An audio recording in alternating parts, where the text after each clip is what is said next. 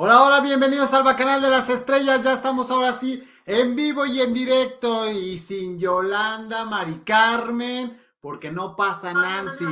Ustedes lo pidieron, ustedes lo trajeron aquí y el señor en un acto de generosidad dijo, sí voy al Bacanal, por supuesto. Luis Magaña ya está aquí, nos va a contar chismes, nos va a contar su trayectoria, pero esto al regresar de la intro. ¡Vámonos!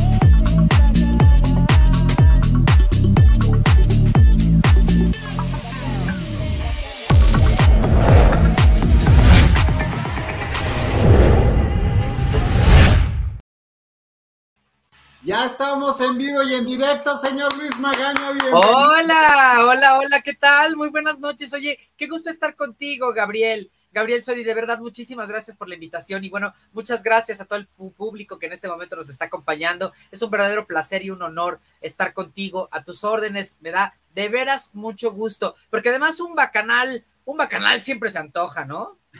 Yo digo que siempre se antoja y, y sin Yolanda Mari Carmen, porque aquí no pasa Nancy, ya dicen. Exacto, exacto. Entonces, cómo nos divertimos en De Historia en Historia con Lupita Martínez, con, con, este, con Claudia de Icaza, con Ponchote, con Aurora Valle. Es verdaderamente un gran hallazgo en, en, en el trabajo. Contar con la posibilidad de trabajar en amigos, o sea, eso realmente es muy divertido. Y es así como han surgido ideas como Sin Yolanda, Mari Carmen, que no pasa Nancy, que la gente me da mucha risa porque andan en el súper y me dicen, Sin Yolanda, Mari Carmen. Y se me hace muy chistoso. La verdad es que qué diversión que se la puedan pasar, qué agasajo que se la puedan pasar y disfrutar tanto como la pasamos nosotros de bien. Y están a nada de cumplir los primeros 100 mil y de aquí en adelante, Luis. Así es, estoy seguro que ya no falta nada y, la verdad es que es muy de agradecerse. Es, es una gran bendición contar con el, con, el buen tono del público, con la posibilidad de expresar lo que te parece adecuado de lo que tú quieres y como tú quieres. Es, es en serio, un ejercicio absoluto de libertad de expresión y no como las mamadas de la 4T. O sea, esto sí es en serio. Ya te amé, ya te amé más. Oye, pero no es el único espacio que tienes. Aquí tenemos uno que está triunfando porque el único que trae todo el caso, acabáramos.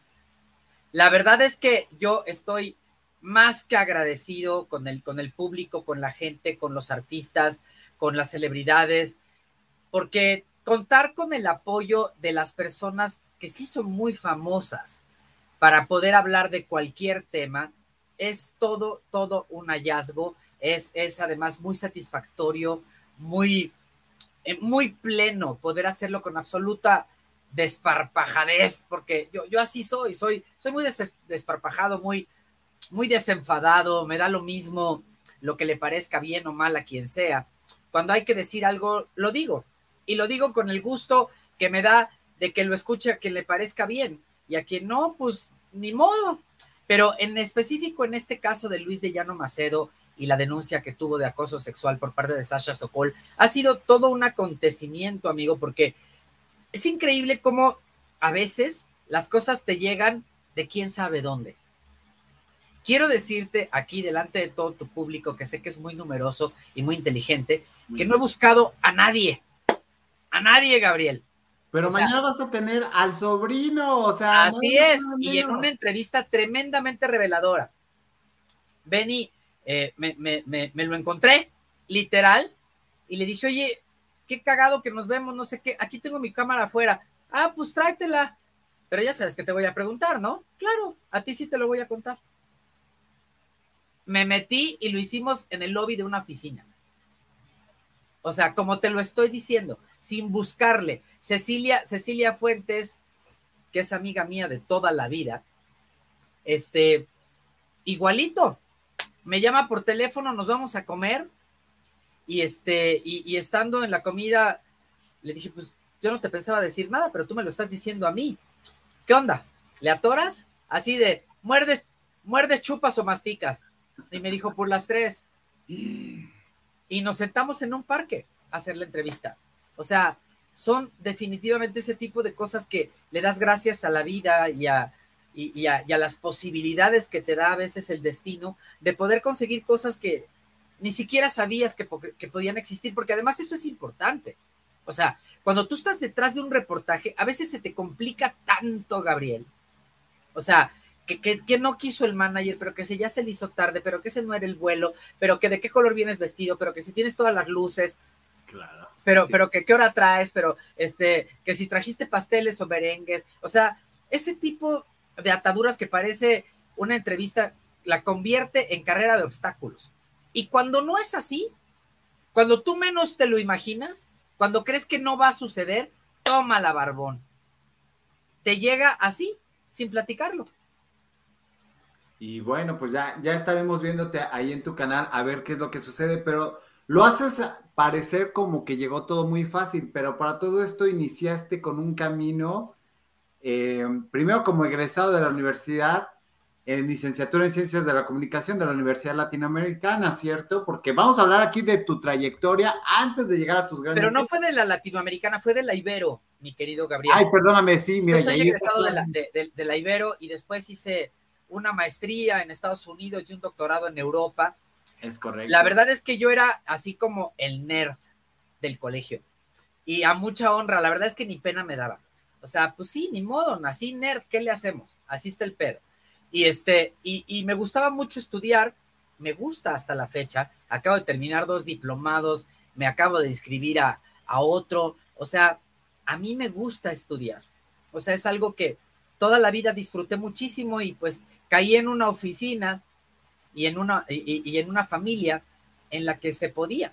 O sea, creo que esas son bendiciones que te trae la vida con, con el nacimiento, porque si yo hubiera nacido en cualquier otra familia, seguramente hubiera sido bastante más difícil.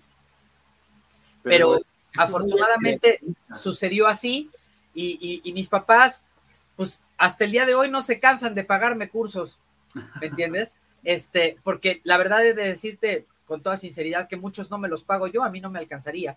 O sea, acabo de tomar, por ejemplo, un, un este, un, un diplomado bastante largo sobre Facebook, Instagram, Twitter y redes sociales que está dando este Facebook precisamente lo patrocina y te inscribes en Palo Alto y lo puedes tomar en Palo Alto, California, y lo puedes tomar por, por, por Zoom y, y, solamente una parte tienes que hacerla presencial.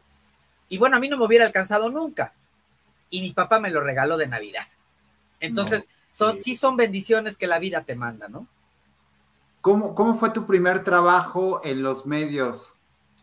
Ah, eso es muy chistoso, Gabriel, porque fíjate que este, estando, estando, bueno, yo estudiaba en Estados Unidos y cuando regresé a México, entré, entré a la Ibero por eliminación, porque era la que me quedaba más, más, más cerca de casa de mis papás y este, era la que tenía la carrera que yo tenía y el examen lo pasé.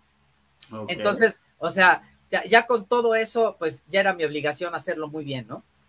Eh, cerca de la universidad había una estación de radio a la que me mandaron a hacer unas prácticas profesionales por 40 horas para mi clase de radio. Y ahí me reencontré con un amigo de la infancia que estaba trabajando como gerente administrativo en el periódico El Heraldo de México, que era el anterior Heraldo, no este. Y, me dice, ay, habías de venirte un día y nos echamos unas chelas, que hay una, una cantina en la esquina. A mí eso es lo mío, la barriada, me encantan las cantinas, el pozole, los sopes, las tortas, todo lo que la gente considera que, que, es muy naco, bueno, es lo mío. Entonces, este, ahí voy con, mi amigo a la cantina y ya estando ahí me dice, güey, hoy corrieron a un cabrón de, la redacción. ¿Por qué no le caes y me echas un paro? Que no es que. Y yo, ¿cómo crees, Gabriel? O sea, le, decía yo, Gabriel, ¿cómo crees, no? él, se llama Rubén. Dice yo, Rubéncito, ¿cómo crees que voy a hacer eso si yo nunca he trabajado en un periódico? O sea, yo lo más que he escrito es mi nombre en una solicitud, ¿no? Eh, y, en, las clases de periodismo, me acuerdo que el gran Carlos Marín que ahora es un gran periodista y ha sido director de proceso de uno más uno. Es, es un tipo al que le tengo mucha admiración y que ahora ya somos muy amigos. Era mi maestro de periodismo y he de confesarte, Gabriel, que, este, que me ponía en mis exámenes, ja, ja, ja, ja, menos tres. O sea, no cero, no cuatro, no, no, menos tres. Entonces yo dije, no, pues eso no lo voy a lograr nunca. Y Carlos, el día del último de, de clase, porque aparte yo terminé sacándome 10 porque presenté una tesis que me pidió Carlos que hiciera, que era casi como mi tesis profesional para poderme pasar, porque yo venía reprobando. Estamos hablando de Carlos Marín de Dopingüe, o sea, de, eh, este gran eh, comunicador. Así es. Él era mi maestro. Y entonces le entrego a Carlos mi, mi, trabajo y ese sí le gusta, me pone 10 y paso la materia, porque yo terminé la carrera exactamente con 10 cerrado. Entonces, si Carlos me hubiera reprobado, no solamente me echa a perder mi, mi, promedio, sino que acaba con mi 10 y mi reputación de nerd hubiera quedado manchada en el fango.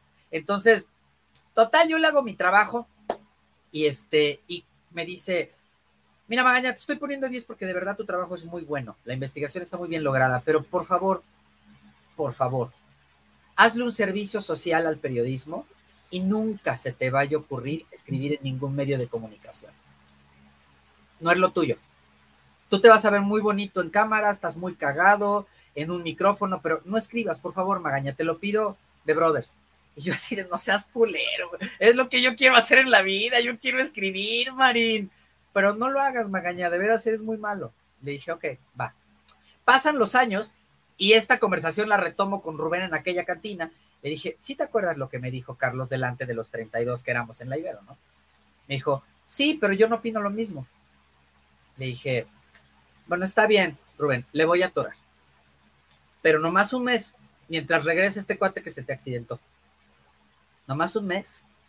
Me quedé 10 años en el Heraldo de México, como el asistente que asiste al asistente del asistente del, del reportero. Me pasaron por la fuente eclesiástica, este, diplomática, la nota roja, este, economía, hambre, no, la que estuvo buenísima fue cuando me mandaron a, la parte eclesiástica, era una cosa verdaderamente, imagínate este especimen en las oficinas del Vaticano en México. Era, era una cosa verdaderamente. Total, a fin de cuentas, me mandan espectáculos como a las cuatro semanas de que entré al periódico y nunca más volví a salir de ahí.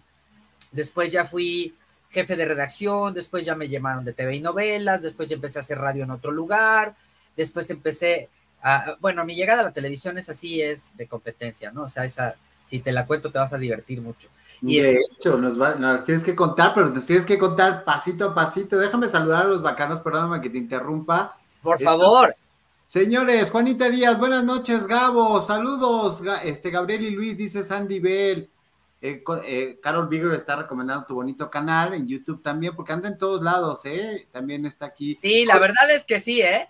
O sea, ya, ya hasta perdí la, la emoción de prostituirme porque ya no me alcanza el tiempo.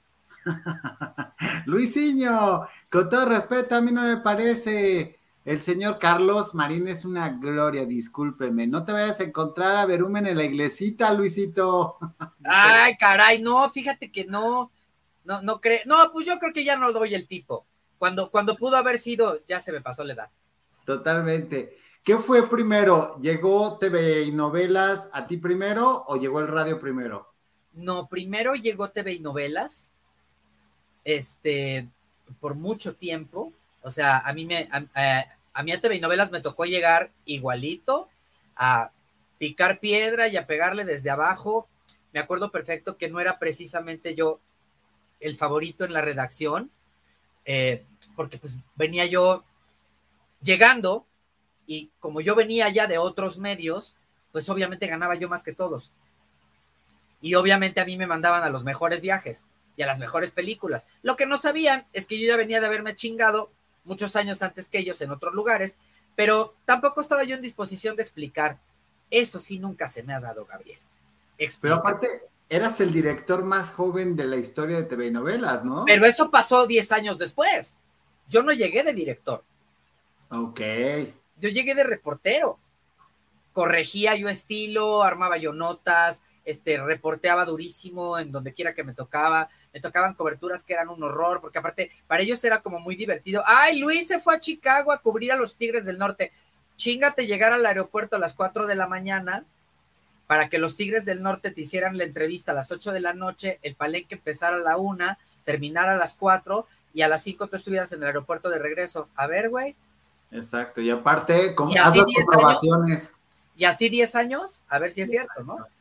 O sea, pero la verdad es que se lo agradezco mucho. Para mí, Chucho Gallegos es uno de mis grandes maestros, igual que Carlos Marín. No quiero que se malinterprete lo que dije.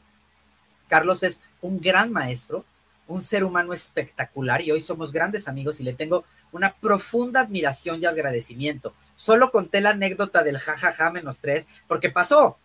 Y la verdad es que eh, se lo agradezco porque con el tiempo él convirtió a este pobre ser vivo en una persona muy crítica, muy analítica y muy exigente. O sea, eh, eh, Carlos Marín es el culpable junto con Chucho Gallegos y Guillermo Vázquez Villalobos, que fue mi primer jefe en el área de espectáculos en, el Heraldo de México. Eh, fueron ellos tres los que lograron hacer de mí un obsesivo perfeccionista y egocéntrico. Hoy ya no tiene regreso. Por supuesto que no. Así que así lo hicieron y por eso les estoy muy agradecido. Pero así llegué a TV y novelas.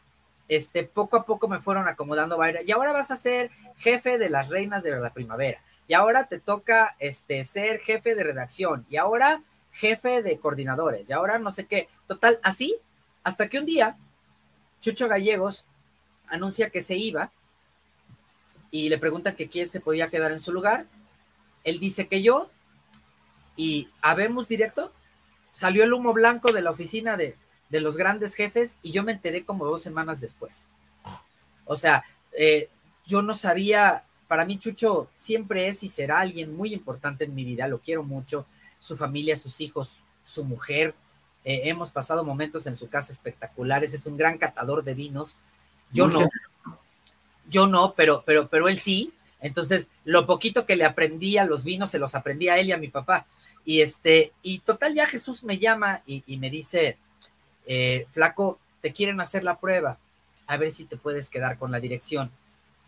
Bueno, yo quiero decirte que, o sea, verdaderamente sentí los huevos en los ojos del terror. O sea, yo, yo decía, no voy a poder. Estaba yo muy chiquito. O sea, en la historia de la revista nunca había habido un director de, de 30 años y yo todavía no los cumplía. Es correcto.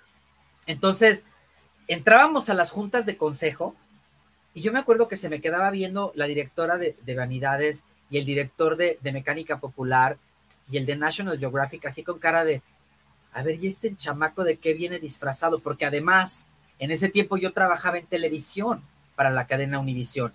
Entonces me traían con un look, con los pelos parados, pero unos lentes, pero, pero una playera, pero la corbata fuera de la playera, pero tenis, pero, o sea, era una cosa estrambótica. Y yo no me daba tiempo de, de disfrazarme de humano para ir a la redacción, porque yo tenía que salirme de ahí a grabar otra vez. Así fue mi vida toda, todo, todo el tiempo que fue director de, la revista. Y entonces eh, pasa el tiempo, a mí me entregan la revista en números rojos y con una competencia rudísima en TV Notas. Y este, y pues así agarré el trompo. Si me lo hubieran dicho, mejor no nazco. O sea, era qué cosa tan espantosa. O sea, era trabajar de 7 de la mañana a 1 de la mañana del día siguiente y a veces no terminábamos. Es que fue levantar el prestigio de una, de una revista que fue muy importante y que la dejaron hundirse poquito a poquito y que la competencia se lo comió, pero por temas de diseño, por temas de, circulación, pero finalmente era la, revista, la portada de, de Televisa pero a mí no sabes el pánico que me daba Gabriel, porque, o sea, yo lo primero que pensé cuando dije, bueno, pues le atoro, dije, ok, jalo, pero tenía yo muy claro que era o el principio o el final final. Y yo prefería sentir que era el principio, pero tenía mucho miedo, porque, o sea, yo sabía en qué condiciones estaba la revista, pero nunca me imaginé que financieramente también. Entonces, era de veras muy difícil porque era la época en la que además TV Notas sí pagaba. y pagaba millonadas. Entonces, pues yo no tenía para pagar ni esos bautizos, ni esas bodas, ni esos embarazos, ni esos divorcios. Yo no tenía ese presupuesto. O sea, yo me acuerdo que en aquel tiempo yo, pues, todos mis amigos trabajaban en TV Notas. Entonces, un día me encuentro a Matilde Obregón y me dice, que es mi amiga hasta el día de hoy. Y me dice, a ver, cabrón, ¿con cuánto haces TV novelas? No, pues con tanto. ¿Y cuánto te pagan a ti? No, pues tanto. Mándalos a la chingada. Te pago el doble. Y yo no me fui, porque le dije, no, Matilde, yo tengo que subir eso a como sea. Me dice, Luis, con lo que tú haces toda la revista, yo hago la portada. No. En ese momento me di cuenta que estaba yo en el fango. Por supuesto.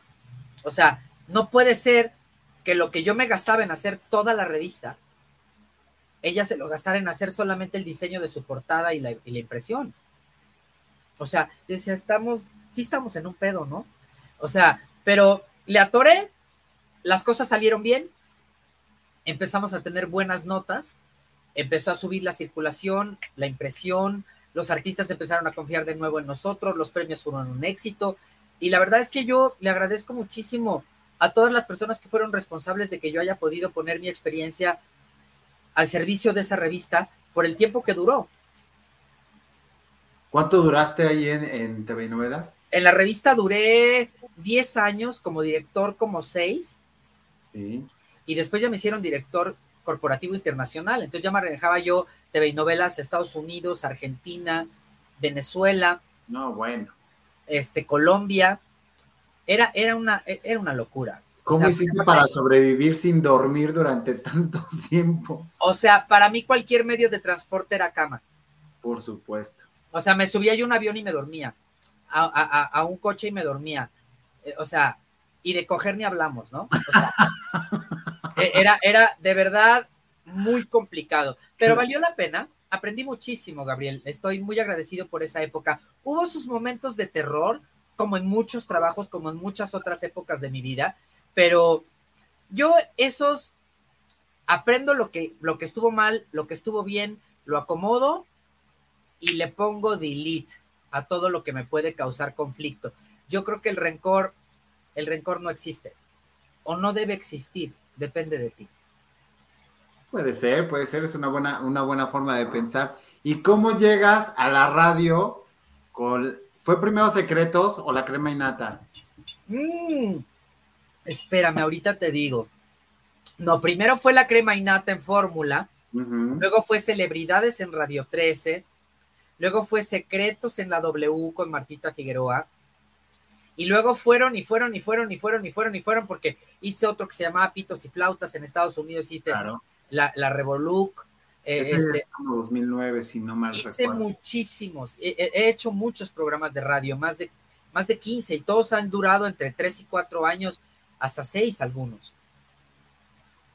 La radio para mí siempre fue mágica hasta que le dieron en su madre con los podcasts y, y con, y con las redes sociales. La radio sí no sobrevivió.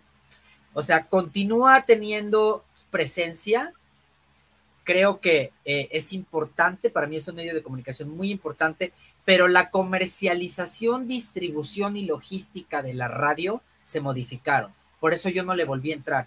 Porque una vez me hablaron, no voy a decir de dónde, porque no quiero quemar a nadie, todavía trabajan ahí todos, pero de una radiodifusora, una cadena que está allá en Constituyentes. Y este, y los mandé como a cuatro cuadras de la chingada, porque, o sea, no, no podía decir que sí, Gabriel. O sea, Claro que no. me llamaron y me dijeron, es que fíjate que nos interesa mucho que vengas a hacer un programa, tenemos todo listo, ¿cuándo quieres entrar a la cabina? Nosotros te ponemos la producción y yo dije, wow, esto está así como de, bueno, el sueño de la chilindrina en el barril del chavo en la vecindad, ¿no? Claro. Pero no, había un pequeño detalle que no me habían dicho. Tú tienes que vender la comercialización y de lo que No. vendas vas a ganar. Les dije, no, hombre. O sea, yo nunca he vendido, pero ni medias horas de placer no me las han comprado.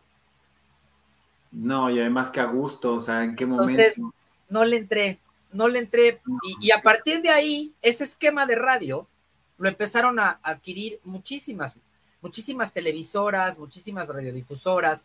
Y no, dije que no, muchas gracias. porque yo, yo no soy vendedor, yo soy un comunicador, soy un periodista común y corriente y más corriente que común. Pero a lo largo de los años te habrás hecho de algún equipo, ¿no? De la gente que trabajó contigo en las, en las otras instancias, podrías armar un equipo que pudiera venderte, que pudiera cuidar ciertos aspectos. Que... Lo que pasa es que la gente que trabaja conmigo, por ejemplo, ahora en, en, mis, en mis redes sociales, o sea, yo estoy haciendo Facebook, YouTube, Instagram, este, estoy haciendo otros programas aparte de los míos en mi propio canal.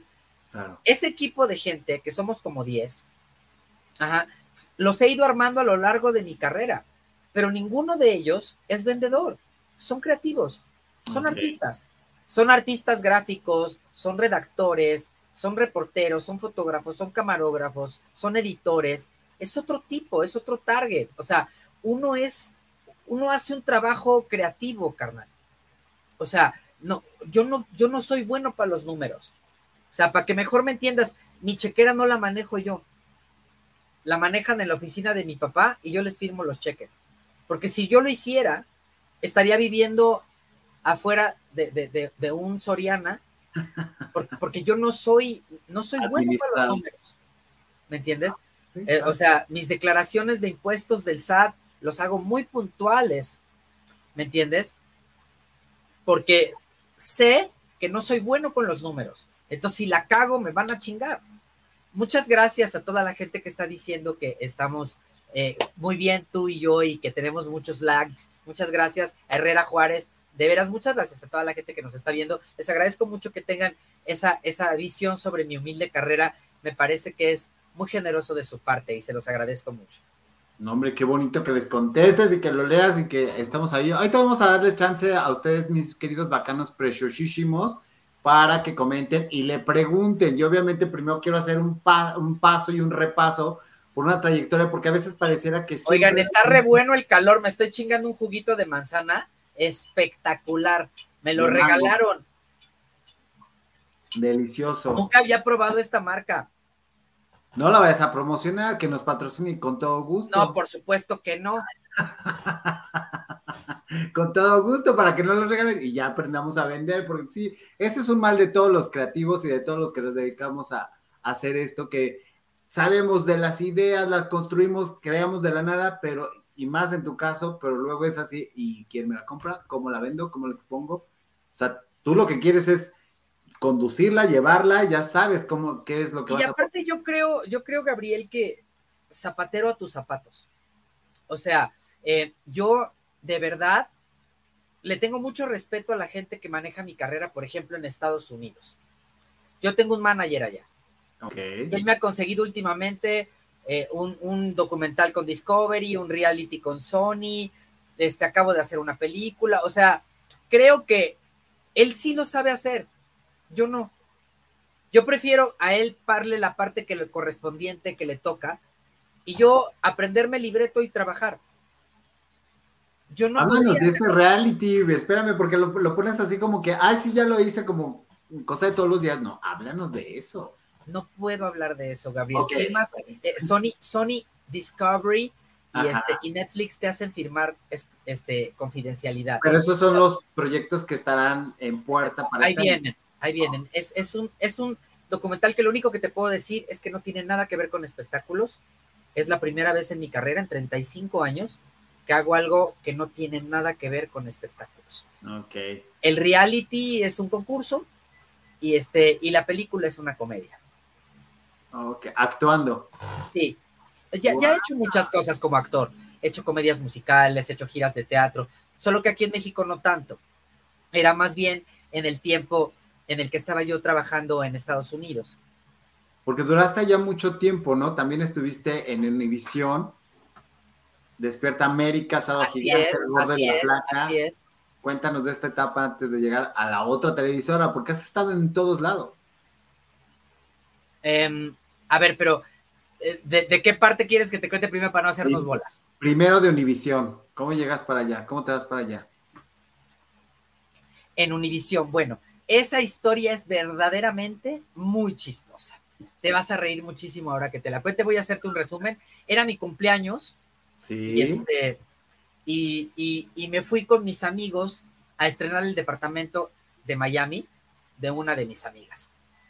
Entonces, agarramos una peda espectacular en la playa y al ritmo de la playa de, eh, eh, eh, o sea, de repente uno de mis amigos que tenía una novia colombiana, habían montado una, este, una agencia de modelos que rentaban equipo, o sea, era, era como un negocio este, alterno. Y Mauricio, que era mi amigo, era de mis mejores amigos, entonces yo les dije, o sea, si nos vamos de pachanga, sí la seguimos, pero vamos por Mauricio y por su novia. Entonces vamos por ellos y ellos estaban haciendo un casting para Univisión. Y entonces llegamos y estaban desesperados porque los gringos son muy cuadrados. Y si te piden, o sea, ¿qué quieres que te diga? Si te piden cinco modelos y tú llevas cinco modelos, todo funciona muy bien. Pero si te piden cinco modelos y tú llevas tres, claro. se jodió la ilusión. Entonces, a Mauricio le faltaban dos mujeres y dos hombres. Entonces meten dos de mis amigas que estaban bien sabrosas y uno de mis amigos que era modelo y le seguía faltando un hombre. Entonces, ya los otros tres de mis amigos ya estaban muy pedos, entonces no podían entrar. Entonces me sacudí el cabello, traía yo hasta arena de la playa y las chanclas. Les dije, pues ya, chingue eso, ¿qué puede pasar? No es. Total, ya me, me, me, este, me tomo dos vasos con agua y un café para no verme desparpajado. Medio me acomodo una gorra que traía y que me meto al casting. O sea, solo para ayudar a mi amigo y que ya nos fuéramos a mi fiesta. ¿Qué era lo que te preocupó? y este, y, el casting se trataba de entrevistar a una actriz que estaba haciendo las veces de Alejandra Guzmán. Bueno, yo en mi fiesta me tiré al piso, le hice cosquillas, le, le, jalé la peluca, nos subimos a bailar en la mesa. Esa fue mi entrevista, güey. O sea, y entonces ya Mauricio feliz dice, bueno, pues ya vámonos, se acabó lo que se vendía.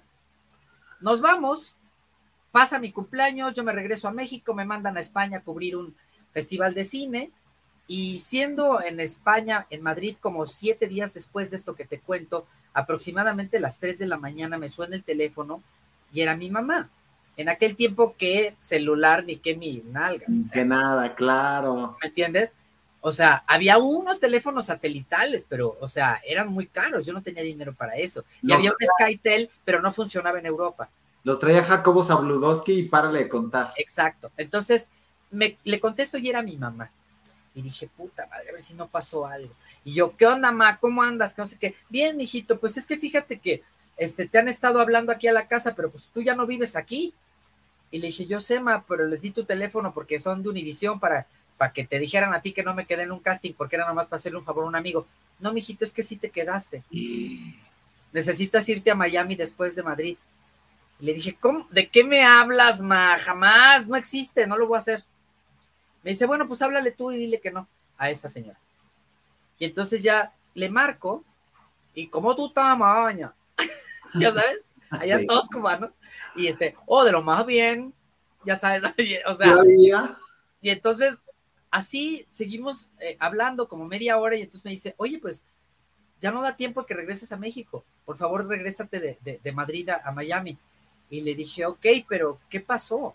Y me dice, pues que te quedaste en un programa que se llama Las Aventuras del Gordo. Y le dije, ok, pues sí voy, pero no sé qué vaya a pasar, o sea, solamente voy a ir. Me dijo, ok, llego a Miami y me llevan a Univisión. Y, este, y el programa era el antecedente de lo que ahora se llama El Gordo y la Flaca. Yo me metí el susto de mi vida cuando me contaron de qué se trataba porque en ese tiempo el periodismo de ataque a la vida privada del artista no existía. O sea, te estoy hablando de, no existía, güey, punto. No existía. Entonces yo dije, no, hombre, muchas gracias, no le entro. Pero es en dólares, pero te vamos a traer, pero a vivir, pero tu departamento, pero el coche, pero... Y yo les dije, no, no, no, pero no le entro. Esto no les va a jalar. O no conmigo. Qué miedo pelearme con los artistas. No, muchas gracias y me regresé. No es cierto. Y a las dos semanas me vuelven a llamar de Univisión. Y este, y, me dicen, oye, es que sabes que hay otro programa que te quiere. Y les dije, ok, ¿y ese de qué se trata? Es hoy, pero en Estados Unidos, se llama Despierta América, va a empezar. Les dije, ok, a ese sí le entro. Y entonces le atoré y me quedé 14 años en Despierta América, después empecé a hacer algunas corresponsalías para El Gordo y la Flaca, Primer Impacto, Sábado Gigante, que era mi favorito, y este, y después me fui a la cadena Telemundo, años después. Pero con esta picardía, ¿qué fue lo que realmente te detuvo con esta picardía que manejas y con, con este de ser frontal, como para que en ese momento, digo, veníamos de un periodismo que era, ay, cuéntanos de tu disco, tu romance y cuál es tu hobby. Eras, eran la, eso era el periodismo de aquel entonces. Y, sí, o sea, creo, que tienes, creo que tienes razón, pero, pero, o sea, hay algo bien importante. O sea, no se usaba. Sí, no, no se usaba. No se usaba el, el estilo que ellos estaban utilizando. O sea, a mí me dijeron paparazzi y yo en Sasha, rueda mi mente, no se detiene. O le dije, yo no puedo hacer eso, no, no, lo he hecho nunca, cabrón. O sea, me decías, pero si el protagonista del programa se sube a helicópteros y, y va y viene y quita y va, y, yo, pues, pues, nice to meet you. O sea, no, yo no. O sea, yo, yo, yo sentía que yo no iba a poder nunca con eso. Lo sentía totalmente lejano a mi mundo. ¿Me entiendes? O sea, y, lo sentía además demasiado complicado para mí. O sea, porque estaba muy lejano a nosotros. Entonces yo dije, yo no le voy a entrar. Y con el tiempo, don Francisco creó a Luis Magaña, el que no engaña. Ah, y, y terminé haciendo otro estilo de trabajo al que yo estaba acostumbrado, pero en circunstancias totalmente diferentes. Eh, o sea, don Francisco inventó a Luis Magaña. Yo no era así. Yo en realidad no soy ni siquiera la mitad de agradable de lo que es el güey de la tele. Yo soy mucho más tímido. ¿Me entiendes? Eh, con el tiempo me he aprendido a enamorar de él, de Luis Magaña, el de la tele. Y ahora ya somos uno mismo. Pero en ese tiempo Luis Magaña el que no engaña y Luis Magaña el que no volteaba a ver a nadie en el avión, es, era otro cabrón. Yo me acuerdo la primera vez que me pidieron un, este, un, autógrafo, fue en un avión, iba yo a Argentina a trabajar, y se me acercaron eh, dos señoras y un señor, y, y, y estaba yo ya sentado en mi asiento, fue tal mis nervios que les tiré el agua que me estaba comiendo, o sea, el agua que me estaba tomando se las tiré encima. O sea, yo no estoy hecho para esa faramaya. Hoy, hoy ya lo entiendo, lo manejo y lo hago con mucho gusto. Yo no me voy de un lugar hasta que la, hasta que la última persona se toma la última fotografía. En ese momento les digo muchas gracias y me voy. Y si estoy en un restaurante y si me piden 27 veces una foto o un autógrafo, no importa que te, o sea, porque a veces también está cabrón, ¿eh? O sea, estás con la, con, con la cuchara así y te meten el papel, ¿no? o sea, y, dices, bueno, órale, va. No, no, no hay pedo, le entro. Pero ese Luis Magaña yo lo fui descubriendo en el camino.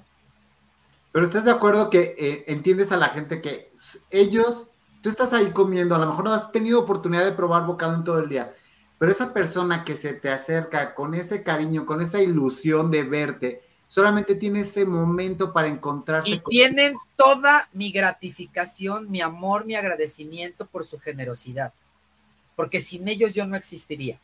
Entonces, en el momento que sea, quien se me acerca, siempre, siempre van a tener una sonrisa, un abrazo, un beso de mi parte, porque se los agradezco a todos, a todos, a todos y cada uno, aunque no los conozca, aunque nunca los vaya a ver jamás. Aún así, se los agradezco. ¿Y cuál es la maña de Magaña? ¿Cuál sería la maña de Magaña para llegar? La maña de Magaña que están preguntando. Sí. Pues no sé, sí tengo muchas mañas pero, ay no, pero de entre las que más pena me da platicar, soy tremendamente obsesivo y compulsivo del orden. Eh, en la casa de ustedes hay, hay una habitación completa que es un closet. Está por colores, por estaciones del año, por texturas. Sí. Y esto, esto es zona segura. Aquí lo controlo todo, está perfecto. Por orden degradado y todo, paleta de colores. Estamos hablando de que a mí no se me pierde un calcetín que no vaya con el otro. No hay manera, no existe.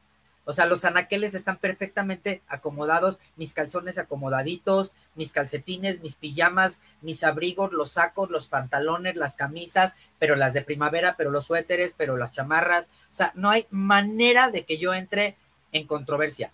Pero cuando busco algo lo encuentro. A la primera. Ok. Sí, pues. Además que sí me da pena platicarlo porque, por ejemplo, algunos de mis exes sí de repente les cagaba un poco, ¿no? Así, de que, a ver, Aquí no se deja nada tirado, ¿eh? Aquí todo se levanta. Y si yo dejo todo arregladito, tú también. Estuvo todo muy rico, pero levanta tu tiradero. Porque además no se te olvide que vienes de visita. y el Uber te está esperando, tienes 10 minutos. Exacto. Y cuando yo voy a su casa, lo mismo.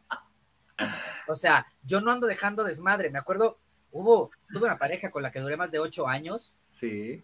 Y, y yo me acuerdo que las primeras veces que yo me iba a su casa, porque nunca vivimos juntos, y cuando lo íbamos a hacer me puso el cuerno y nos fuimos a la chingada, ¿no? Entonces, eh, cuando iba yo a su casa, me acuerdo que las primeras veces era verdaderamente un tormento, porque aquello era el festival de la mugre. O sea, pinche ecoloco me enamoré. Yo decía, ¿qué? What, what fuck? ¿Qué hago aquí, cabrón? O sea, entonces yo llegaba en señorita cometa con mi varita mágica, a limpiar todo en chinga, porque, o sea, yo no podía estar ahí. Con el tiempo hicimos una muy buena negociación y entonces la, la, muchacha que me hacía el, el aseo a mí en aquellos años, porque mi pili de toda la vida se me enfermó y estuvo tres años fuera de circulación hasta que se curó de su cáncer, gracias a Dios.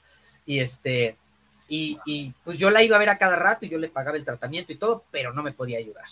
Entonces me dejó una, este, una mucama sustituta y entonces la compartíamos.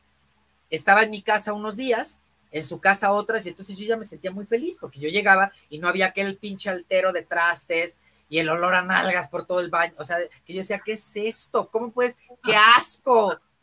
¿Cómo puedes vivir así? pero los dejé bien aleccionaditos. Y te apuesto que nadie sabe para quién trabaja y ahora. Me vale madres, porque luego cambian, cambian caviar por charales.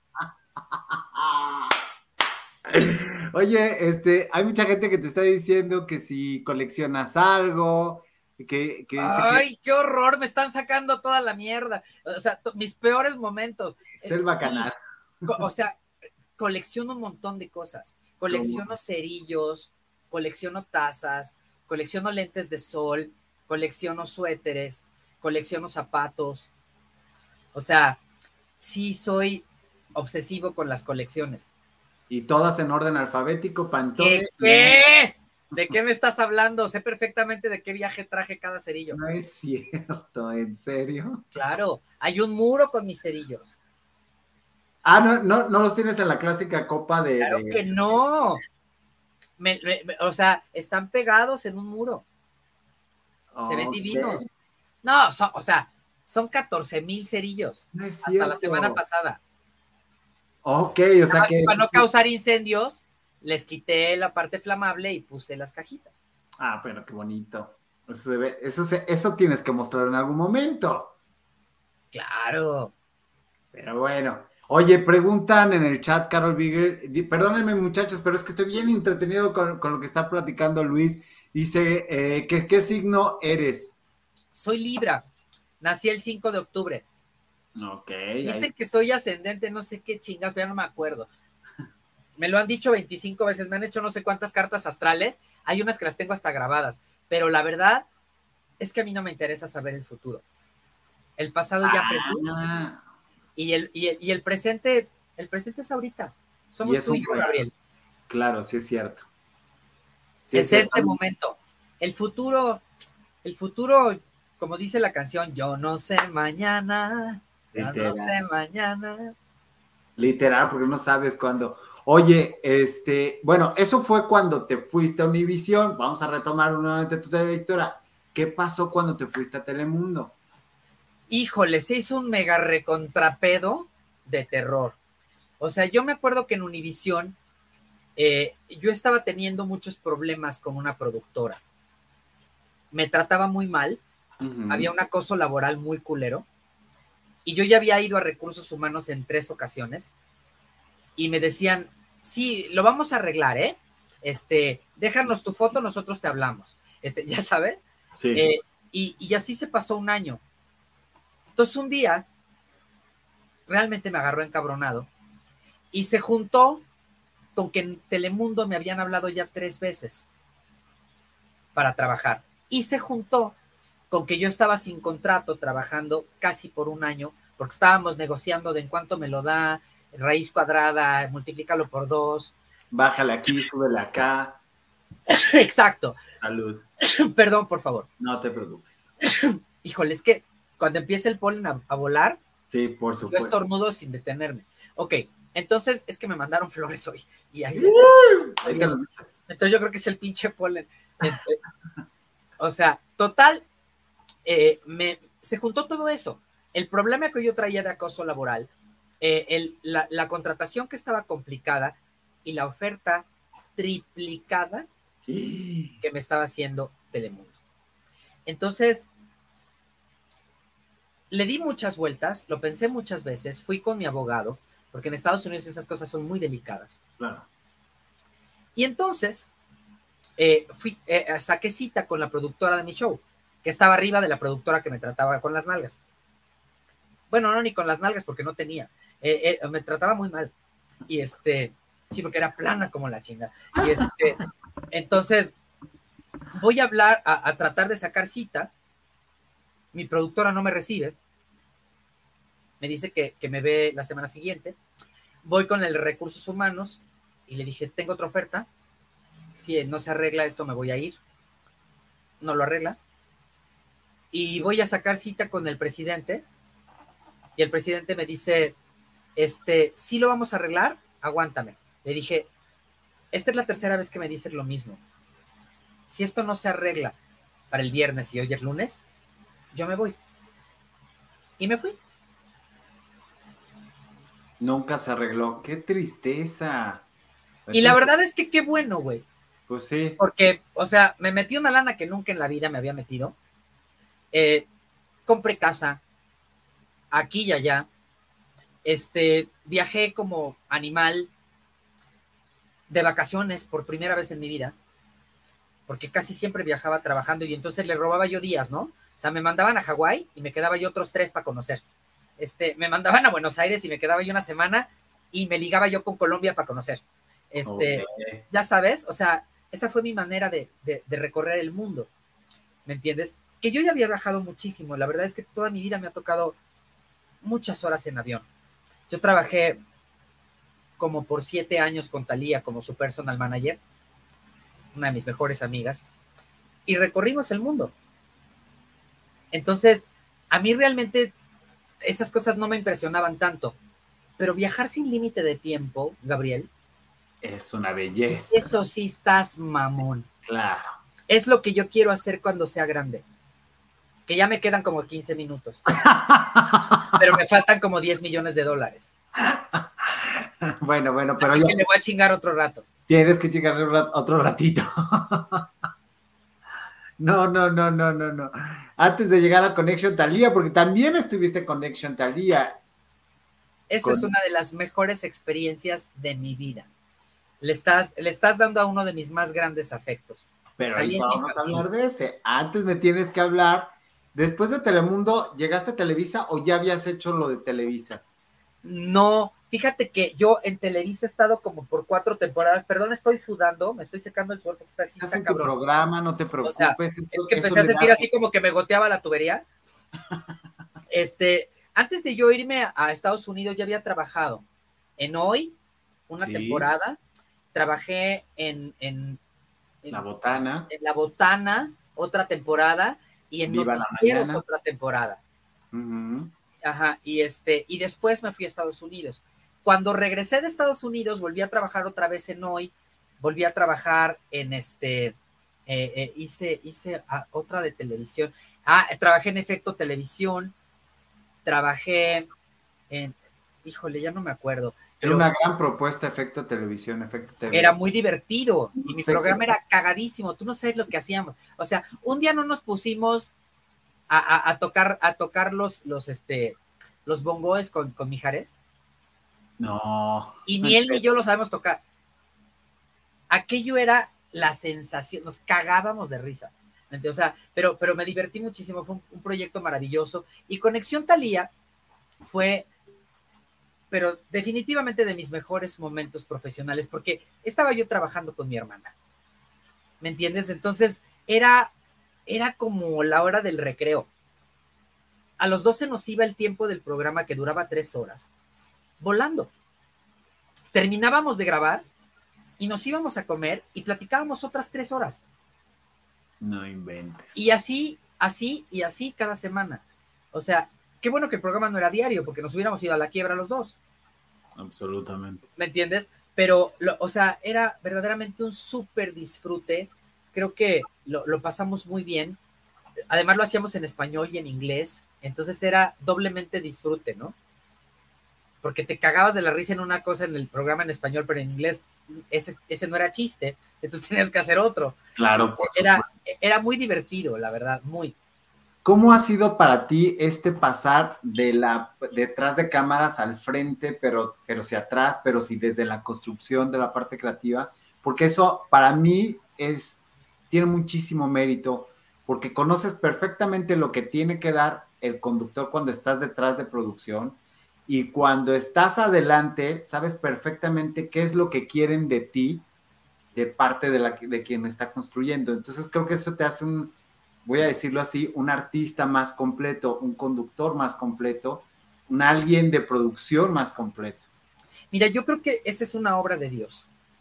O sea, porque yo nunca planeé nada de lo que me está pasando. Me empezó a suceder así, como te lo estoy contando. Pero me acuerdo muy bien que las cosas fueron dándose poco a poco. Yo aprendí a manejar un artista gracias a Yolanda Miranda, que era como mi mamá. Me dolió profundamente su muerte, la mamá de Talía. Este, y hasta el día de hoy la lloro a veces. Aprendí a manejar a un artista así. Aprendí a hacer la parte de atrás a través de la logística de una revista en TV y novelas. Aprendí a escribir y a producir radio y televisión en, en, haciendo programas para el Burro Van Rankin y para Esteban Arce, para el Borrego Nava y para Paola Rojas, porque yo estaba en la oficina. Yo no era el conductor. Después me hice, me hice el conductor porque un día faltó alguien y pues aventaron al más pendejo y me tocó a mí. Eh, y este, y, pues sí, nadie quería, güey. Entonces la atoré. Y, y, después de eso, creo que la vida te va llevando a donde puedes aplicar lo que aprendiste, porque yo sabía cómo hacerlo desde atrás, desde cómo mover al talento, porque yo había movido ya a dos artistas y, después aprendí a hacerlo yo. Pero cuando aprendí a hacerlo yo, ya sabía cómo. Porque ya había yo hecho a 25 como yo. Claro. ¿Me entiendes? Ya los había formado. Eh, ah, por eso ahora que me toca dar clases, por ejemplo, en el CEA, en la escuela de Patricia Reyes Espíndola de conducción, o que me toca dar clases a, este, a niños en la escuela de Carlos Espejel, creo que es de mis experiencias más hermosas. Porque los niños en esa escuela me recuerdan el niño que soñaba con ser algo y no sabía qué. Ese niño que fui yo. Yo quería ser biólogo. No es cierto, ¿de verdad? Claro. ¿Por? Pues no sé. Me gustaban mucho los delfines, las ballenas, ir al mar. Yo quería vivir en la playa. Entonces ser biólogo marino pues era lo chingón. Y este, y de hecho, en la prepa, yo estudié en Estados Unidos para, químico farmacobiólogo, o sea, el área, que el, el, majoring, que se llama ya que aquí es el área en la, en la prepa, allá se llama majoring. Yo hice majoring de ciencias, ciencias biológicas, porque yo quería ser biólogo. Y la vida ve, te cambia el cassette. Pero te digo que cuando yo empecé a dar clases, este, es, es cagado porque empiezas a darte cuenta que sí tienes cosas que platicar de la experiencia que has ganado y de lo que has aprendido también académicamente, ¿no? Totalmente. ¿Qué, qué, cuántos años tienes que porque te ves muy joven? Dice Dani, Dani Cereza. No, pues no, ya no estoy tan chavito, tengo 54, Dani. Pues no te ves de 54 en lo absoluto. Pero pues son los que tengo, güey. Sí, pero qué maravilla, oye, está padrísimo. Todas estas enseñanzas, cuando tú me dices que, das clases y el dar clases te permite reaprender y reencontrarte con muchas vivencias al momento de exponerlas ¿qué es lo que te gusta dejarles a esas nuevas generaciones que se van a dedicar a una carrera como la, como la tuya? Mira, yo creo que hay tres cosas que yo le aprendí al trabajo a chingadazos y que me gustaría muchísimo transmitírselas para que las vivan con la misma emoción que me ha tocado vivirlas a mí es pasión, paciencia y disciplina. Si tú tienes esas tres cosas, no hay sueño que se te registre, Gabriel. El que sea, el que se te ponga enfrente te lo vas a chingar. Pasión, paciencia y disciplina. Yo opino. Sí, totalmente. Me te pregunta Osiris que si tuviste alguna mala experiencia en hoy. ¿En el programa hoy? El programa hoy, sí.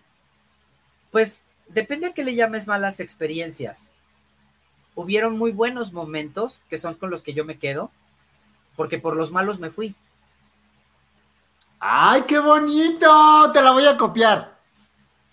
Te la voy a copiar. Qué bonito, sí, eso me pues Sí, yo prefiero eso, no recordarlos. No importan. Porque además, la gente que te hace daño, la gente que no vibra como tú, que no es capaz de disfrutar con la misma pasión que tú la vida, siempre se va a quedar con ese dolor amargo en su pecho. Y en cambio tú, vuelas y te vas. Chingue su madre, como te vaya a ir, pero te vas. Yo, gracias a esas malas experiencias en el programa hoy, en la última temporada, te puedo decir que aprendí absolutamente clara contundente e irreversiblemente lo que yo nunca más le voy a permitir a alguien. Nunca. Nunca. Eso, eso que hablas de, hablas mucho de una fortaleza y de un autoconocimiento de saber hasta dónde pones los límites y hasta dónde no, pero eso a veces a la gente y al medio en general no le gusta. Por eso hemos visto las historias que hemos visto de Gloria Trevis y de whatever. Pero mira, yo creo que, eh, ¿sabes qué pasa, Gabriel?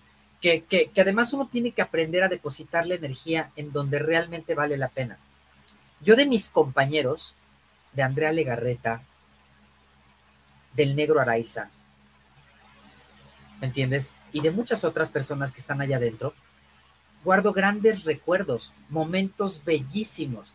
Somos amigos hasta el día de hoy los quiero, los respeto y los admiro. Y cada que podemos nos reunimos. Pero no toda la gente es igual. Y no a toda la gente le puedes abrir tu corazón de la misma manera. Porque además no a toda la gente le vas a aprender lo que yo tuve la gran fortuna de poderles aprender a ellos. Personal y profesionalmente. ¿Me entiendes? Y por eso esa gente está donde está, los otros estamos donde estamos, y la vida continúa. Y a fin de cuentas, terminas por agradecerle a ese tipo de gente que haya sido un maestro para ti, una maestra para ti. Porque te enseñaron esos límites, eso que nunca más vas a volver a vivir. Volver a vivir. ¿Me entiendes? O a permitir. Entonces yo se los agradezco mucho. Obviamente, no los quiero ver nunca más. ¿Cómo llegaste para, cómo llegaste a ese punto de poder decir, ok, perfecto, te agradezco un maestro, ya aprendí, no voy a volver a vivir por esto, pero no sé, meditando, ¿tienes alguna filosofía espiritual para llegar a este punto? A esta hombre, Gabriel, eso se aprende a chingadazos. o sea, claro que medito, claro que hago yoga, claro que me gusta mucho leer filosofía, ¿me entiendes? Y sí soy muy, muy místico, muy espiritual, sí. pero eso que tú me preguntas se aprende a chingadazos, cabrón. No hay otra forma. A como te van, o sea, dijera mi, mi, compadre Alexis Ayala, que quiero tanto, como la vas sintiendo, te vas recargando. O sea, no hay otra manera. Es, es, es simplemente, eh, yo creo que el trabajo, amigo, y el amor son exactamente igual que el póker. Y yo como veo, doy. Ok, frases matonas como te están diciendo, frases matonas que están diciendo. Sí, pero esto se aprende a chingadazos, bro, de verdad. Tony Villa dice, gracias por estas hermosas palabras, Luis, nos estás dejando una gran enseñanza esta noche. Ah, muchas gracias, muchas gracias. Al contrario, gracias a ti por sentir que aprendes, hombre. Clau, invitado de lujo, me encanta su conversación. Gabo esperando una respuesta bien espiritual, sí, la neta, sí. no, la verdad es que no, Gabriel. O sea, mira, eh, creo que las experiencias malas no son para catalogarlas en lo negativo. Son experiencias que te dan un aprendizaje, una fortaleza y una magia que no tenías. Entonces, por eso a la larga las agradeces. Ok. ¿Me entiendes? Sí. Porque te llevan a muchas cosas, te llevan a conocer a una mejor persona, porque te encontraste con un pendejo que te puso el cuerno, o con alguien que fue un hijo de la chingada en el trabajo y te enseñó que la próxima vez tú no vas a permitir eso, pero nunca vas a tratar a alguien así. Es correcto. ¿Me entiendes? O sea, eso yo lo aprendí a chingadazos. Entonces, esas experiencias que podrías ver como negativas, son muy fáciles de transformar en positivas. Las borras de tu disco duro, te quedas con lo que te enseñó, nada más. Muy interesante de conocer a Luis Magaña, así que interesante, dice Luis Martínez. Muchas gracias, Luis. Paulina de Honor, que te eches un sin Yolanda Mari Carmen. Chingao, pero tendría yo que encontrar ahorita un, un, comunicado. Deja, deja ahorita, si encuentro uno, me cae que me lo chingo. Ok. Este, Luisito, trabajaste con Patti Chapoy sin, y si te gustaría, si no lo hiciste, te gustaría fíjate, fíjate que esa historia está muy accidentada. Ay, cuéntala, las, dos, las dos oportunidades que tuve de trabajar con, la señora Chapoy, a quien le tengo una profunda admiración, mucho respeto, y en mi humilde opinión, y sé que me voy a echar encima a un chingo de gente, Patti Chapoy, en mi humilde opinión, es la creadora de la nueva era del contenido de espectáculos en nuestro país. Después y antes de Ventaneando van a venir muchas cosas. Innegablemente. Pero ella lo transformó. Y solo por eso merece todo mi respeto, mi aplauso, mi admiración y me hubiera encantado poder trabajar con ella. Pero fíjate que la primera vez que me llamaron, yo estaba trabajando en Univisión, tenía un contrato de exclusividad con ellos y me faltaban cuatro años de contrato. Haberlo rescindido me hubiera costado seguir taloneando en Sullivan hoy, 24 años después, para pagarlo. ¿Me entiendes? O sea, no lo hubiera logrado nunca. Y la segunda vez que me llamaron, tuvieron un acercamiento fallido. Me llamó una persona que ya no vive y este y fue muy extraño el acercamiento porque me citó en en, un restaurante muy iquismiquis y antes de sentarnos a platicar, de pedir, no sé, güey, algo, ¿cuánto quieres? Pero los tienes que mandar a la chingada hoy. Dije, ah, cabrón, así sin besos. ¿No traes condones? O sea, si, me entiendes, me pareció muy exabrupto. Entonces fue de las primeras veces en muchísimos años que pasaron en mi carrera, porque yo tengo que confesarte, Gabriel, a ti y a tu público, que yo era el todo sí. Esa fue la primera vez, 27 años después en mi carrera, de haber comenzado, que dije que no. Y le dije que no inmediatamente y no comimos juntos. Le dije, oiga, yo le estoy muy agradecido que hayan pensado en mí, pero me, acaba usted de hacer sentir una res. Y yo no me siento eso.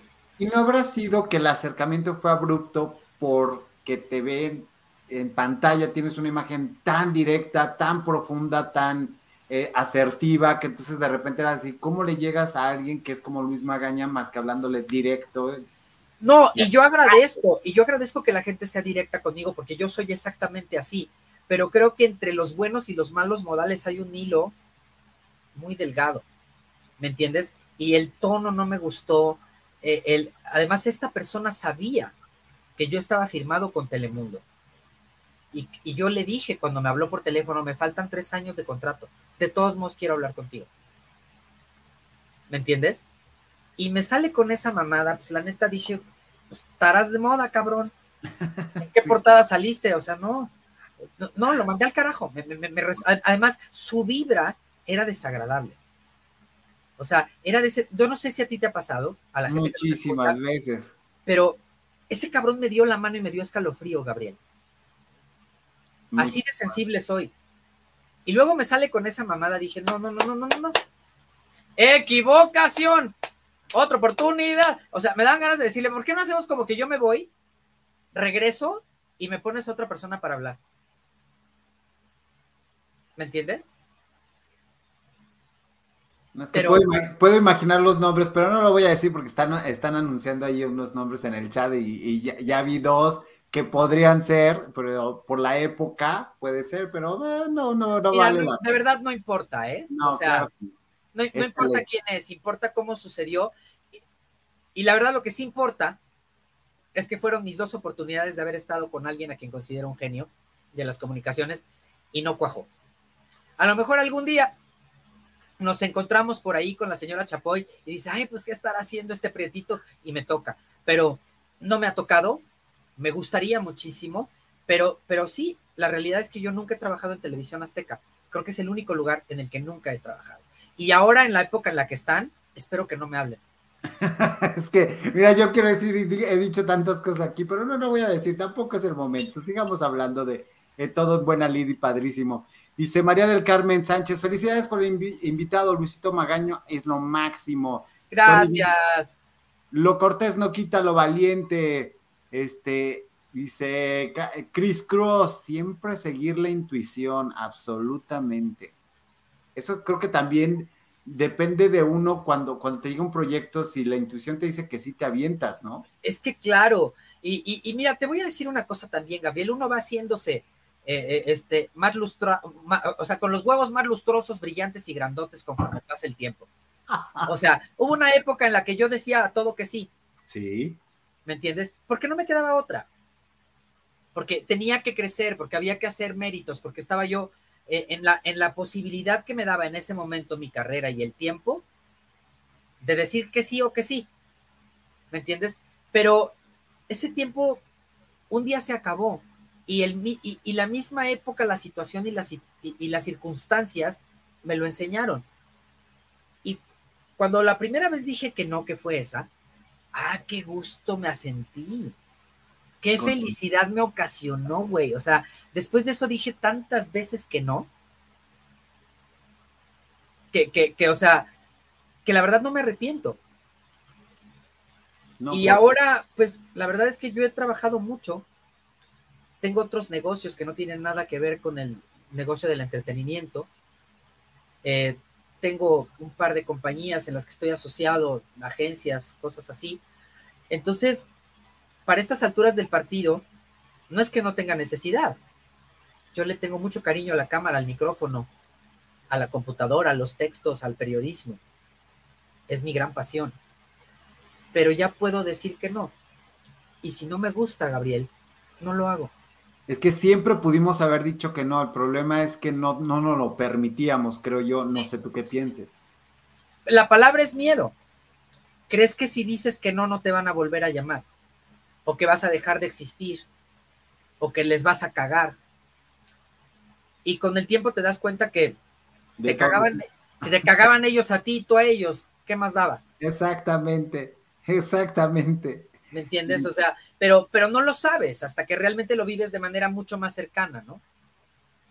Totalmente. ¿Cómo llegas a esta independencia de Magallísimo, por ejemplo, estás haciendo tus pininos ya con redes sociales, pero tú solo? Has hablado un poquito de ello, pero esta libertad, este ser como tú eres, que no te detienes, ¿cómo lo, cómo lo aplicas? Porque a veces puede ser un arma de doble filo.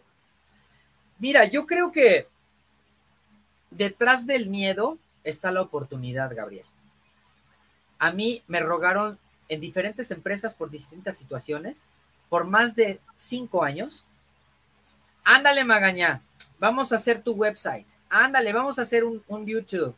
Ándale, abrimos un, Facebook. Ándale, vamos a chingar. Y yo decía, no, no, no, el coco, no, el coco, no. O sea, yo le tenía miedo al pedo. ¿Me entiendes? O sea, porque decía, no me quiero ver un pinche chaborruco ridículo haciendo redes sociales y que Juan Pazurita se sienta a reírse de mí con sus amigos, ¿no? O que Luisito Comunica diga, pinche idiota, no sabe ni lo que, ¿me entiendes? Yo me moría de la pena. o sea, yo decía, esto no va a salir, no es para mí, yo soy gente de televisión. Y un día, ¿me entiendes? Eh, me corren de un trabajo y este, me voy de viaje, porque es muy mi estilo. O sea, se ha, dado el caso que te hayan corrido de, a ti de ¿Qué? Más de dos veces. En este negocio, quien no lo han corrido no ha vivido. Ok. O sea. No, ya me siento tranquilo. Si te corrieron a ti, bueno. Claro, me corrieron de un trabajo y entonces me fui a África con mi familia. Ok. Y este, y mi papá me regaló una cámara. Entonces, estando en Kenia, me acordé que no era yo tan pendejo haciendo fotos. Y me acordé que yo me sabía grabar solito. Y entonces, haz de cuenta que hice un documental del viaje. Hacía yo comentarios cada que pasaban cosas y yo los grababa y luego lo edité. Entonces, cuando llegué hice una gran premiere de dos horas con nuestro viaje. Y mi familia estaba fascinada, yo me reí muchísimo, me la pasé muy bien. Pero ese día, una de mis sobrinas me dice, mis sobrinas tienen 16 y 19 años. Y me dice, oye tío, ¿y como por qué no haces un YouTube? Estás muy cagado. Y dije, ¿cómo? ¿Pinches millennials les resultó cagado? Dije, no, pues sí, sí está bien cagado, ¿no?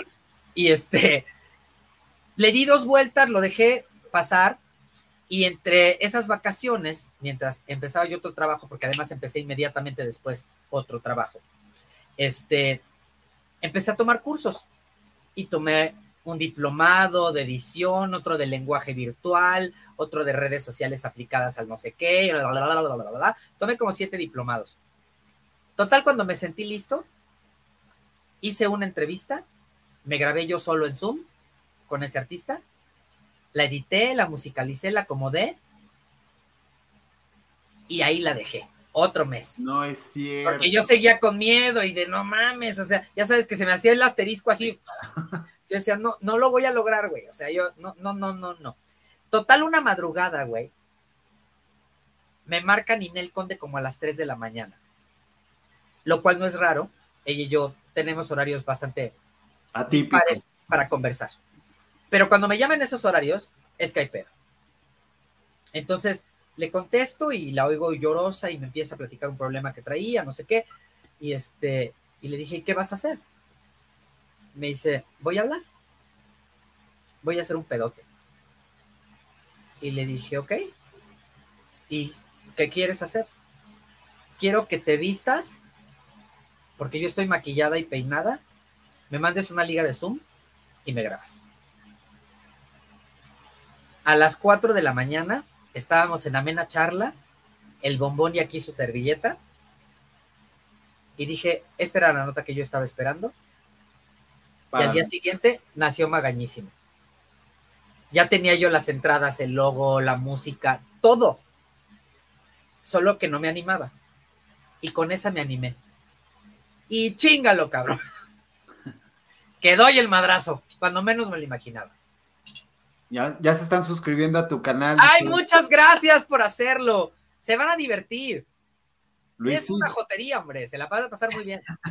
Luisito, eres súper culto, inteligente. Felicidades. Muchas gracias, muchas gracias. Ya estoy viejo, mija. Más bien es eso. Que nos des un sin Yolanda y Mari Carmen de cómo andan trayendo a Silvia Pinar anunciando su obra. Yo tampoco Ay, Dios, es que, ¿sabes qué pasa? Que como no podía, ya, les contaste a la gente que no me podía meter a la pinche liga porque no tenía yo Google Chrome en, la, en la en la computadora de la oficina. Entonces, ahorita siento que si muevo algo, güey, la voy a cagar. Entonces, porfi, porfi, discúlpenme. Voy a hacer lo posible ahorita por encontrar uno de mis sin Yolanda que tengo aquí en la compu. Si lo encuentro, se los juro que se los leo. Sí, sí, no, no te preocupes, con que, con que digas la frase, con eso la gente es feliz, para que no le muevas nada. Es que ya sabes que es así, sin Yolanda, Mari Carmen, de los creadores de Yani Chingas, comadre. Hoy tenemos una maravillosa filósofa. Gracias, Bárbara del Regil, por compartirnos tu sapiencia, tu magia. Y entonces ahí empiezo a leer el comunicado. Te han reclamado, porque yo, yo me estoy... ¡Ay, claro! ¿Qué? Pero, ¿me ves preocupado? No, yo sé que no, por eso te estoy preguntando, quiero saber. Me vale como tres hectáreas de chingadas. o sea, yo quiero saber porque mira, el viernes pasado yo tuve un video muy exitoso a la fecha de hablando del chiquillo de las exclusivas. Ah, caray. Que no es tan exclusivo y tal. Y entonces mencioné a varios conductores que todavía trabajan ahí y uno de ellos me reclamó no todo lo que dije, nada más de, oye, yo sí estoy trabajando. Ah, ok, hago el fe de ratas y lo digo. Chido, ¿no? Pero todo lo que dije de los maltratan, los tal, los tal, tal, tal eso no. o sea, y fue así. ¿Será porque es verdad? sí. entonces me quedé así, ay, ¿qué haré? Y mucha gente en el chat de los bacanos, cuando les dije estaba Luis Magaña, dice, Gabo, esta oportunidad, pregúntale a Magaña si le han reclamado y qué hace. o sea, en realidad, en realidad nunca he tenido un pleito con un artista. Eso sería mentir. En alguna ocasión tuvimos un desaguisado fuerte, por ejemplo, con Niurka, que se arregló. Este, en alguna ocasión un artista me insultó, se arregló. Y creo que, o sea, eso es todo. O sea, no, nunca ha habido así un reclamo fuerte. Eh, con estos de señoranda Mari, Mari Carmen, que no pasa Nancy, sí me habló una manager, me dijo, es que cómo O sea, estaba destruida. Ya sabes, y le dije, oye, ¿quién está más preocupada, tú o tu artista? Porque te oigo al borde de una crisis. ¿Dónde estás? Voy por ti, te llevo al hospital. Claro. Entonces ya le ganó la risa. Porque ya me le empecé a cotorrear porque la ex se, la supermamó, ¿me entiendes? Pues y este, y, y, se tranquilizó y ya no pasó nada. Pero sí, aparentemente sí, su artista estaba un poco incómoda por mi sin Yolanda Mari Carmen. Pero es que, a ver, ¿por qué no aprenden a escribir bien? ¿Por qué no le ponen comas a sus textos? ¿Por qué no escriben de una manera coherente y concisa? ¿Qué no entienden que en las redes sociales leer un comunicado de cinco párrafos ocasiona somnífero? Por supuesto. De dos renglones, ya no te vayas a cinco párrafos. Güey, estamos en otra época. Si tú quieres que realmente te volteen a ver y llamar la atención y capten la intención de lo que quieres decir, tienes que ser muy concreto, muy preciso, muy claro, muy puntual. No te puedes aventar unos pinches chocorroles dramáticos, ya sabes. O sea, eh, porque no, no funciona así. O sea, ya pasamos esa época. Absolutamente. Ricardo Rebolledo dice, Luisito, eres genial. Victoria Rifo se quedó chiquita con tu capacidad histrónica en Sin Yolanda Maricana. Ay, la Queen, cómo la quiero, chingado. Ayer me habló por teléfono, justamente. ¿Y qué dijo? ¿Qué dijo? Eh, no, lo que pasa es que va a ser una comida y me invitó. Dice, porfa, Gabriel, dile que haga una lista de reproducción, ya que es excelente. ¿Una lista de reproducción de qué, papacito? No te entiendo. Exacto, Claudia, explícanos. Mi Gabo preciosísimo, salúdame, saludos a todos. Ahí te dice, ¿a poco Niné no te ha dicho nada por tus Yolandas, Luisito? Ay, claro que no se caga de la risa. A ver, muchachos, no pierdan de vista. La vida es un carnaval y las penas se van cantando. O sea, no te puedes tomar en serio lo que es una broma. O sea, si Yolanda Mari Carmen es una broma, es un chiste. Si te vas a encabronar por un chiste, entonces ya te vas a tener que llamar Bárbara del Regil. Ay, ya lo dije.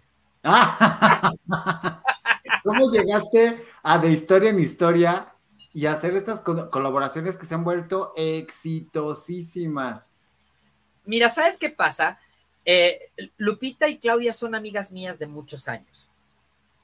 Eh, eh, les tengo mucho cariño, mucha admiración, mucho respeto. Y he de decirte que yo era su fan.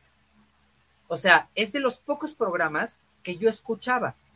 Cuando no estaba en la caminadora en el gimnasio sudando como cargador de Jamaica, sin que sea peyorativo, pero es que yo sudo mucho, este, me ponía a oírlas o de repente ponía las repeticiones en algún trayecto en el coche o en horas camerino, me cansaba de leer, apagaba la música y me ponía a oírlas. O sea, les tengo mucho respeto y mucha admiración profesional y el formato del show me gustaba mucho. Entonces, un día yo creo que alguien no llegó y me invitaron. ¿Me entiendes? Han de, haber dicho, bueno, pues ni pedo de lo que quedó. Así ya era como, como barata de Sara, ¿no? Que ya el último día en el botadero queda lo que nadie quiso. Compra de pánico. Exacto. O sea, entonces pues yo eh, era lo que yo había en el, en, el pinche botador y me agarraron a mí y, que me invitan. Entonces, nos divertimos tanto. estoy hablando que eran unas carcajadas, Gabriel, de que el programa duró casi dos horas y no nos podíamos callar. Puras pendejadas, muertos de la risa. Ah, es que son gloriosos. Entonces, este, ahí se quedó, pasaron como una semana, y un día me habló Lupita y me dijo, ¿qué no le entras? Y le dije, ¿qué? O sea, ¿a quién hay que... No, no, ¿en dónde firmo? Y, y, me quedé, me quedé y les dije, bueno, pues hasta donde lleguemos, porque pues yo sé que ellas también tienen mucho trabajo o que en algún momento les puedo caer gordo o que de pronto viene otra temporada y quieren cambiar de elenco o algo, pero mira, yo ese tipo de cosas que haces con tanta emoción, con tanto placer, con tanta gozadera, las disfruto justo como disfruto la vida. Como pinche chamaco en resbaladilla con las manos arriba, así, ¡ah! Así. Yo así vivo.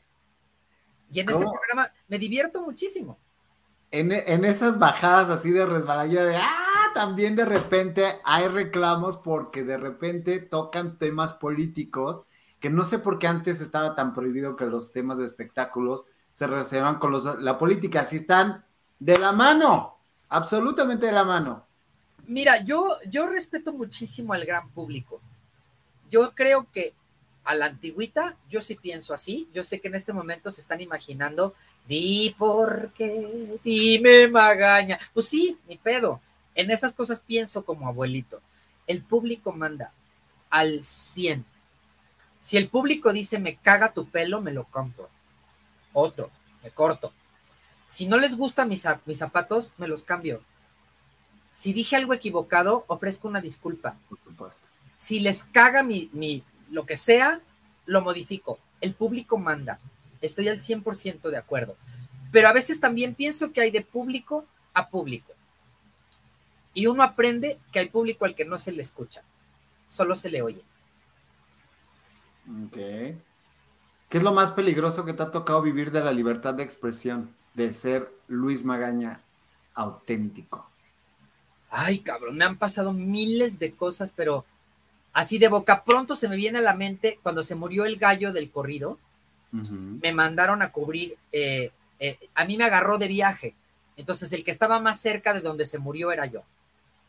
Entonces venía yo de un carnaval de North Carolina y este, y pues no traía yo ropa, entonces me mandaron a comprar ropa de, de luto, la chingada, y ya llegué al velorio, justo cuando estaba ahí la viuda y los hijos. Entonces estábamos en vivo para eh, eh, ¿qué programa era? Ahora te voy a recordar, espera. Estábamos en vivo para Despierta América. Entonces, estaba yo con dos de los hijos y la viuda frente al, al, féretro, mi camarógrafo estaba enfrente, los dolientes que estaban acompañando el velorio estaban detrás de mi camarógrafo, y entonces empiezo a ir por el apuntador, vas Magaña, en cinco, cuatro, y entonces ya yo en, en este, en, modo funeral, ¿no? Entonces yo, ah, pues la viuda, no sé qué. Y entonces, enfrente de la cámara en la que yo estaba situado, teníamos tres cámaras. Yo no está acostumbrado, la gente que hace televisión no va a entender, a que aunque estés viendo a la de frente, sabes exactamente qué está pasando en las otras dos. Porque estás acostumbrado, haces eh, vista periférica. Entonces, se para de este lado, de mi lado, de mi lado eh, eh, izquierdo, un cuate con una ametralladora y un sombrero como tejano y me hace así. No. O sea, no había nada más que decir. En ese momento le corté el llanto a la viuda que estaba diciendo que ellas tenían la certeza de que había sido un crimen eh, organizado. En eso estaba. Le corté la conversación. Fingí que no oía. Mandé a un corte pidiendo que se restableciera la señal Le marqué a la productora y le dije, yo me voy de este rancho en este momento. Me dijo, ¿qué te pasó? Y entonces le dije, te paso al camarógrafo. Y el camarógrafo le dijo, tengo atrás de mí a dos señores con metralleta, están amenazando a Magaña, nos tenemos que ir de aquí. Esa es de las que me ha pasado. No, bueno, pues sí, claro, ¿no? Y qué bueno que te, al menos te advirtieron y no te hicieron absolutamente nada. No, carnal, me quité el apuntador, el micrófono, me subí a la camioneta de, de Univisión, le dije, llévame al hotel, agarré mis cosas como pude, el camarógrafo y, el, y, los demás, los técnicos, se subieron también y nos fuimos en el siguiente vuelo. Yo dije, yo no me voy a quedar aquí, o sea, ¿de qué me estás hablando? O sea, imagínate que nos hubieran hecho algo, Gabriel. Yo me quería morir. No, el miedo, güey. Ya mis papás se enteraron como a los dos meses, mi papá ya me quería sacar de trabajar. Sí, por supuesto. De pedote, ya sabes. Pero en ese momento, pues la verdad es que sí me asusté mucho. No, da muchísimo miedo cuando tienes un arma así eh, tan cerca. Aparte, eso yo lo había visto solo en las películas. Sí, es impresionante cuando lo vives en, en persona, es terrible. Ojalá nunca nadie tuviera que vivir eso, pero bueno, pues es una realidad de... En ese país vivimos, así está el pedo. Literal. Grisela dice, te envío un abrazo, Gabriel, no he podido mirar tus transmisiones, solo entra a saludarte. Y por si estabas con el pendiente, buenas noches. Claro que sí, Griselda. Dice, te iban a dejar como queso todo perforado, dice mi ¡Cállate! No me quiero ni imaginar, pinche coladera, ¿no? este, Silvia Sánchez dice que no hables con groserías, porque respeta mucho tu público. Ay, mi Silvia, perdóname, pero sí, soy medio carretonero, pero por ti me voy a tranquilizar. Hoy, dos minutos ya, suficiente. Lo siento, Silvia. Nada, hombre. Total. No es, no es lo que dices, sino la manera con la que lo dices. ¿No? Creo yo. Pero pues sí, sí, sí, sí, soy barriada. ¿Qué le hacemos, Silvia? Ni modo. Dice Pick with Joy. Creo que así se pronunció, no estoy seguro, pero dice, Luis Magaña, ¿alguna vez has perdido el piso y cuál es la lección que aprendiste?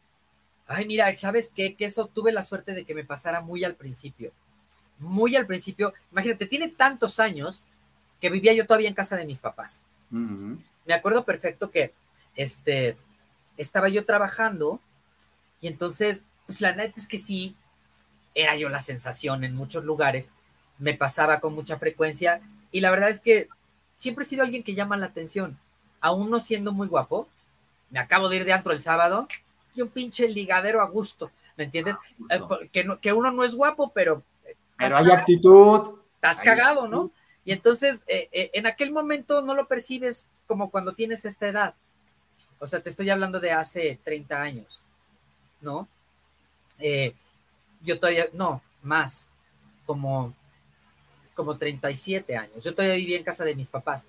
me estaba yendo muy bien ya cada ratito iba yo a Miami, me invitaban a fiestas en Nueva York y entonces me sacaban fotos y me pedían autógrafos y traía yo un pinche carrazo espectacular en la playa descapotable y me sentía yo, pero bueno, la Chupitos, Lin May y Wanda Zeus juntas me la pelaban, ¿me entiendes? Entonces, o sea, e, era yo muy, e, e, estaba yo muy chavito. Entonces, eh, me acuerdo perfecto que llegué a la casa de mis papás de regreso de un viaje. Venía yo de haber estado en Europa como un mes y después como otros tres días en Miami y otros siete en Nueva York y total, llegué a la casa muy cansado con mucho equipaje y eso.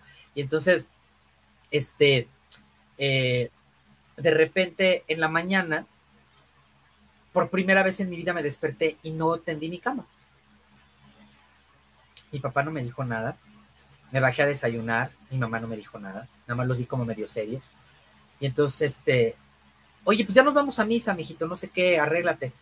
Ay, no, gordo, no, no, hoy no, o sea, ¿cómo? No, pues es que no, yo creo que hoy no voy a ir a misa. Ah, ok. No me dijo nada. Se fueron a misa, regresaron, fueron a comer, y cuando regresaron, el muñeco seguía dormido, pero ahora con la televisión prendida y en un sillón, en, el, en, uno de los recibidores de la casa de mis papás, que es muy grande.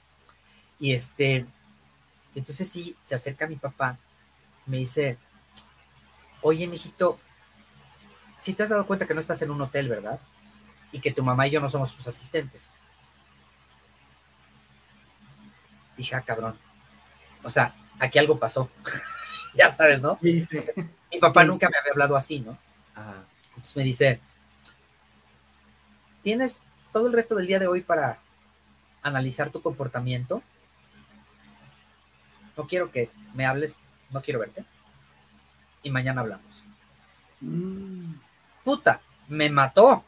Me mató. En ese momento, si estaba yo medio flotando, chingalo, me pasó como al, de la película, ¿no? Así de, señorita, señorita, cuidado con la puerta, girató, girató, girató, girató. Así, güey. O sea, me dejó mi papá en shock. O sea, puta, el otro día me desperté y me puse a lavar los coches. O sea, me acordé de mis obligaciones en esa casa. Y de que todo lo que pudiera estar pasando afuera, estaba pasando afuera. Allá adentro yo tenía un rol. Obligaciones y familia. ¿Me entiendes? Y les ofrecí una disculpa y mi papá me hizo prometerle ese día fuimos a la iglesia que nunca más se me iba a olvidar que yo era una persona muy afortunada y bendecida por estar viviendo de hacer lo que yo amaba hacer en la vida, pero que no me podía yo olvidar de dónde venía, ni qué era, ni qué había hecho, ni cómo había llegado ahí, porque no era yo ni 30 centímetros más importante que el día anterior. Qué bonito. O sea, me dejó helado mi jefe, helado, cabrón. Pero lo entendí muy bien. No me volvió a pasar nunca. Y cada que me vuelve a, querer suceder, porque estamos en el, en, el, en el camino del jabonero, güey, el que no cae resbala, me vuelvo a acordar de aquella fatídica mañana y digo, no, no, no, no, espérate, espérate. La señora no tiene la culpa. Regrésate y dale la foto.